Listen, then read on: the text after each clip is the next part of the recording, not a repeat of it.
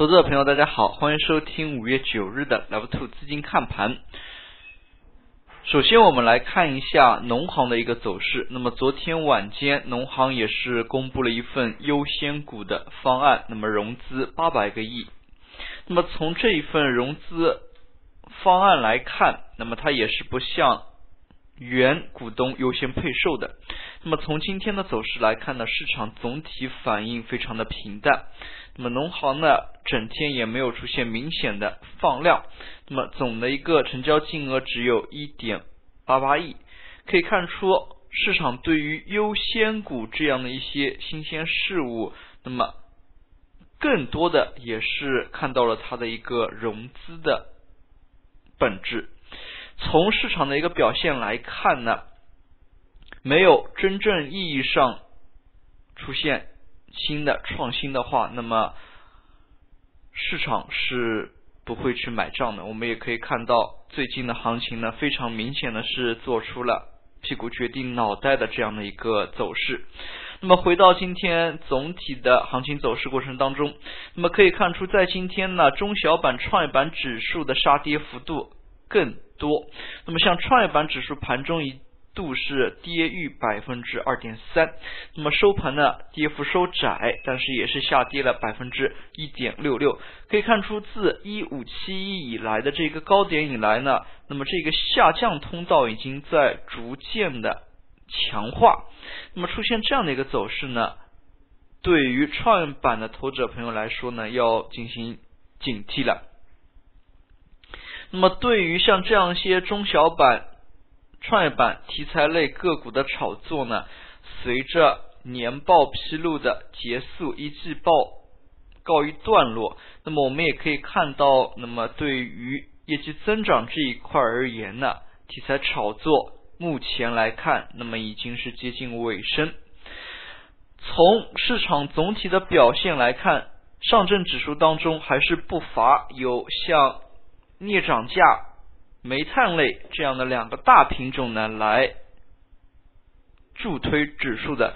可是从今天的整体表现来看，无论是有色也好，还是煤炭，都没有大幅的带动其指数的一个上涨。那么一方面呢，可能是由于量能的匮乏，上证只有五百七十五亿，六百亿都不到；深圳呢，成交了七百零七亿。从这样的一个量能水平来看呢，是不足以发动行情的。那么指数整日也是出现了窄幅震荡，最终呢是以小幅下跌报收。那么收盘是在二零一一点。那么可以看出，黄线呢是整个跌幅远远大于白线。从上证 K 线的走势图形当中呢，市场总体走势羸弱。那么本周整体的一个都是处于窄幅震荡当中。那么两千点虽然没有跌破，但是指数也没有。持续向上反弹的一个意愿，交投呢是极度冷淡。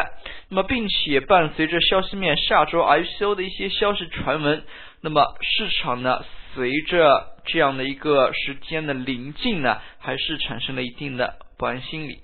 那么今天收盘之后也有证监会的例行新闻发布会，那么大家也可以去关注一下。那么证监会又有什么新的一个消息的公布？从上证 K 线图形当中呢，指数已经是连续四周下跌，那么出现了四连阴，两千点也是岌岌可危。虽然上一周那么也是五一长假，那么交易的天数呢是少了几天，但是我们可以从量能的趋势当中可以看出，这四根周 K 线，那么整体量能呢都是在减小的。可以看出呢，四连阴之后呢，市场是否会酝酿一个反弹呢，也是未可知也。那么我们也可以看出，指数在两千点这样的一个心理关口当中呢，很容易是发生方向性的选择。那么在这样的一个时间点，那么昨天我们节目当中也提到，那么可能会有一些爆发性的一些消息。来刺激到这个盘面，来形成一个大的方向性的选择。所以像这样的一个点上呢，大家都是要非常警惕的。毕竟趋势呢，大方向的选择还并不是非常的明朗。那么从今天的板块当中，我们也提到了昨天节目当中所提到的像木这一块，镍这一块期货呢，已经从一万八攀升至两万美元。那么从它的一个期货的走势呢，完全是把。A 股相关股价给激活，我们也可以看到，类似于吉恩镍业、华资钴镍这样的一些个股，在最近三到四个交易日是连续大涨，那么也是连续推升涨停。与此同时，如果说昨天行情当中只有有色这两个个股独立的上涨，那么今天呢，在早盘阶段，有色还是带起了整个。那么这两个镍呢，还是带起了整个有色板块。那么我们从小品种当中可以看出，镍相关的一些个股大幅的上涨。那么在今天，木的一些个股也是出现了异动。那么像金木股份、洛阳木业、云南锗业等等。说到木，那么南海的一些摩擦的动作也是直接刺激它的走势。那么在这里呢，有一个可以说是消息点，也就是说，子弹打仗用的枪炮子弹呢，它的一个生产过程当中呢，是要用到木这个元素的，所以在今天呢，也是变相的产生了一定程度的活跃。我们可以看到，在今天有一些小品种镍木。者这样的一些品种呢，在盘中也是非常的活跃，可以说这样的一个题材呢，有逐渐扩散的一个趋势。但是我们还是需要谨慎，因为大盘总体的一个量能呢还是不足的。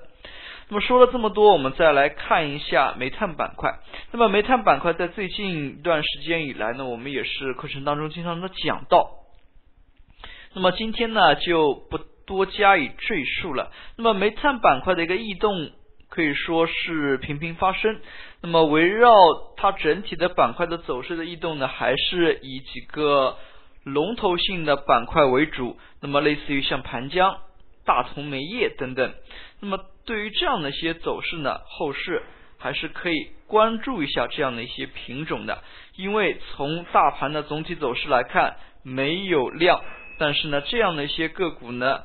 有量在持续的放量，那么所以从这个角度出发，那么还是可以对这个板块呢一些龙头性个股进行一下关注。